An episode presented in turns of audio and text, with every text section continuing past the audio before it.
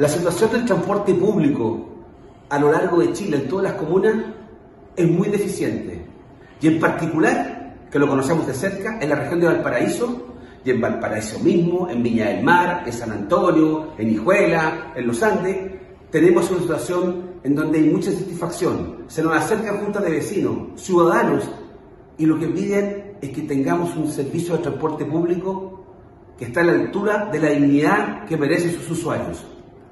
Hoy día no hay fiscalización adecuada, los horarios no se cumplen, hay menos máquinas transitando que las que se requieren, hay un déficit de conductores.